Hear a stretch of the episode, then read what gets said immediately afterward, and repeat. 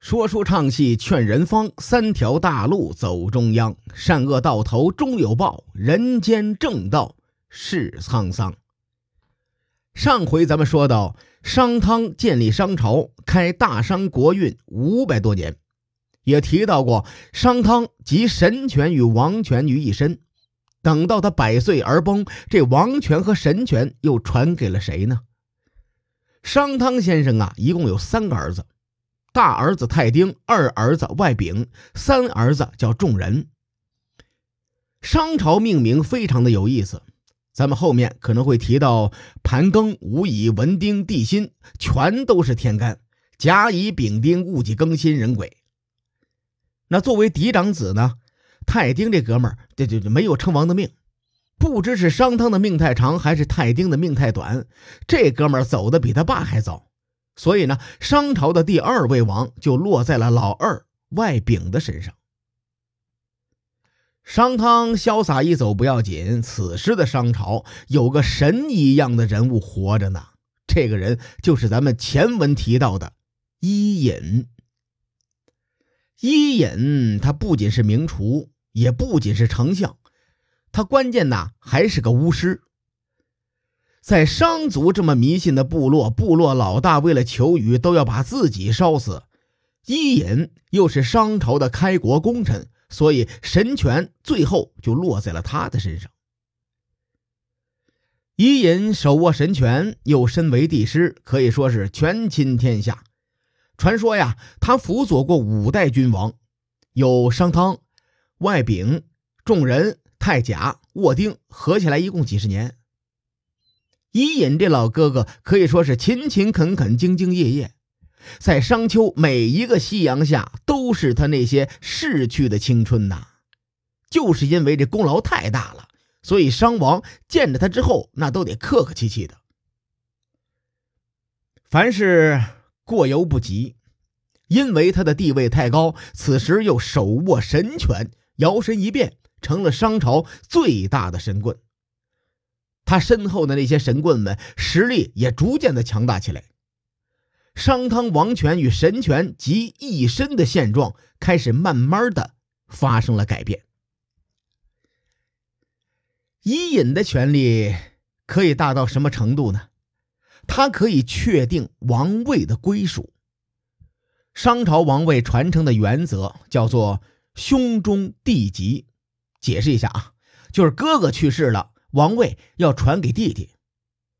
刚才提到的太丁走得早，那么按照这个原则呢，王位应该留给太丁的弟弟外丙。这个时候，太丁的儿子太甲，也就是商汤的嫡长孙，他就不干了。他心里就琢磨着呀：“哦，我爹走的就早，你万一这玩意儿遗传呢？”是天有不测风云，人有旦夕祸福。我要是能送走我的二叔、三叔还行，要是送不走呢，那我和这个地位就没缘分了。人不为己，天诛地灭呀！更何况这是王位的归属。所以太丁思来想去，觉得嗯，还是自立为王靠谱。太丁的做法就引起了伊尹的不满，伊尹当即就做出一个决断。史书上对这件事儿轻描淡写，就说了一句话：“伊尹放太甲于同。”你翻译过来就是伊尹把这个太甲流放到了同宫。据说这个同宫是商汤陵墓所在。伊尹这意思呢，摆明了就是让太甲给他爷爷守灵去。上面这个说法是出自史书《竹书纪年》，大伙可以查查。而史学家司马迁则有另外一种说法。司马迁是这么写的：“帝太甲继位三年，不明，暴虐，不遵汤法，乱德，于是伊尹放之于同宫。”按照司马迁的说法，太甲都当了三年的商王了，伊尹还能把他流放喽，更能侧面的印证伊尹代表的神权势力之强大。在这个时期啊，神权是大于王权的。放眼中国的历史，神权比王权大的朝代，也就是商朝独一份没别人了。评价一个人，尤其是历史人物，没办法，咱们一言蔽之，人都是很矛盾的，是善与恶的综合体。伊尹呢，为商朝可以说立下了汗马功劳，但是这件事上也开了一个不好的头。以后商朝几百年，神权与王权那都是分庭抗礼，甚至商朝覆灭也受到了王权与神权斗争的影响。以伊尹的权力和地位，他活着能镇得住商汤的这些子孙。可是人总归要老的嘛。公元前谁知道多少年啊？反正伊尹就走了，这下没人压着，商朝王位的传承是剪不断，理还乱，兄弟之间、叔侄之间吵的是不可开交。后面几代人是抢来抢去，仲丁、外人。何胆甲、祖乙、祖辛、沃丁、祖丁、南庚、阳甲，你就听这么多的甲乙丙丁，我头都大了。历史上称这段时期叫做九世之乱。商朝总共十七世三十一王，一共五百年，这群甲乙丙丁就乱了九世，哪个王朝这么折腾能受得了啊？于是呢。商朝再也不复商汤开国时候的辉煌，逐渐的就衰落下去了。直到商朝的第十九位商王盘庚接任王位，没事啊，他就琢磨，他说：“按说我们家得了天下，怎么兄弟叔侄之间总是吵来吵去的？哪里有点不对呀？要不我搬个家试试？那普通老百姓换到别的地方叫搬家，商王换地儿住那就叫迁都啊。”于是盘庚呢就把大伙叫来宣布：“乡亲们，这九世之乱呐，可能是风水的问题，咱们迁都吧。”大伙一听就崩溃了。我们在这儿住了这么多年，房屋田地不说，祖坟都埋在这儿了，你这瞎折腾什么呀？盘庚人家好歹是个王啊，总归是有一些领导艺术的。所谓愚人难教，弃而有功也。盘庚太懂人的心思了，和你们这帮渔民讲道理那是没用的啊，骗就完事儿了。后世呢，把这种驾驭臣民的方法叫做帝王之学。